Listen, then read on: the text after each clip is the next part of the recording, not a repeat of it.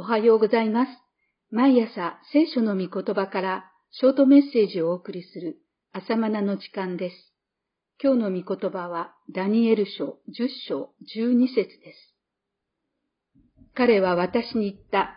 恐れるな、ダニエル。あなたが心を定めて悟ろうとし、あなたの神の前でへり下ろうと決めたその初めの日から、あなたの言葉は聞かれているからだ。私が来たのはあなたの言葉のためだ。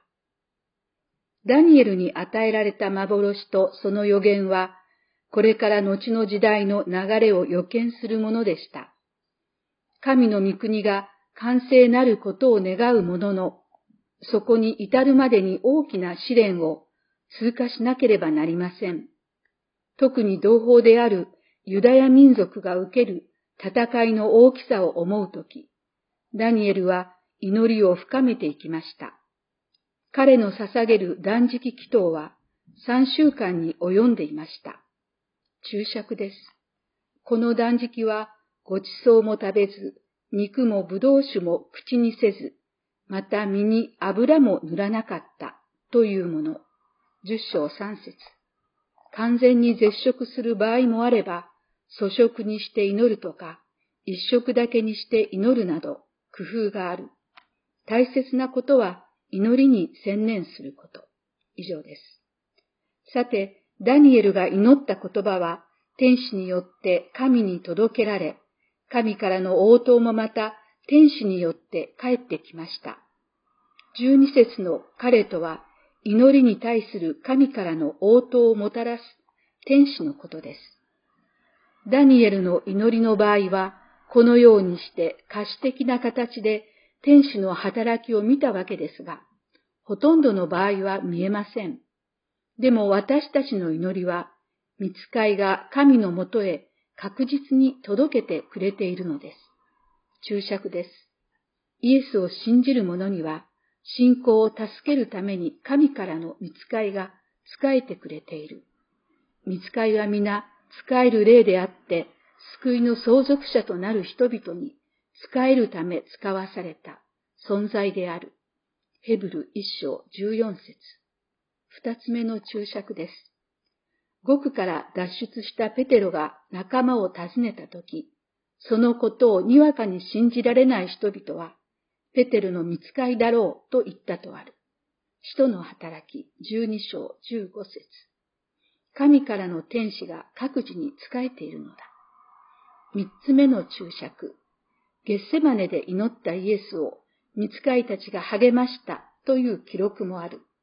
ルカ22章43節以上です。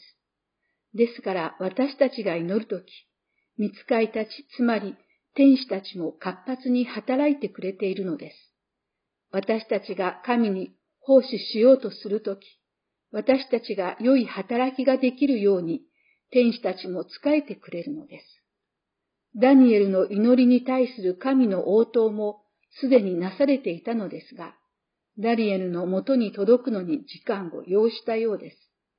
祈りの応答が遅れたのは、ペルシャの国の君による妨害があったのだと説明しています。ペルシャの国の君が21日間私に向かって立っていたが、そこに第一の君の一人、ミカエルが私を助けに来てくれたので、私は彼をペルシャの王たちのところに残しておき、終わりの日にあなたの民に起こることを悟らせるために来たのだ。十章十三から十四節このペルシャの国の君とは、新共同訳がペルシャ王国の天使長と翻訳しているように、人間の王のことではなく天使のことです。しかもこの場合、天で堕落した天使、神に敵対するサタンとその仲間たちのことです。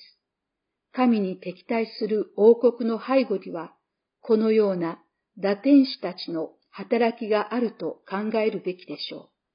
この場合も神からダニエルの応答を携えた天使は、彼らの妨害にあって足止めを食わされたというわけです。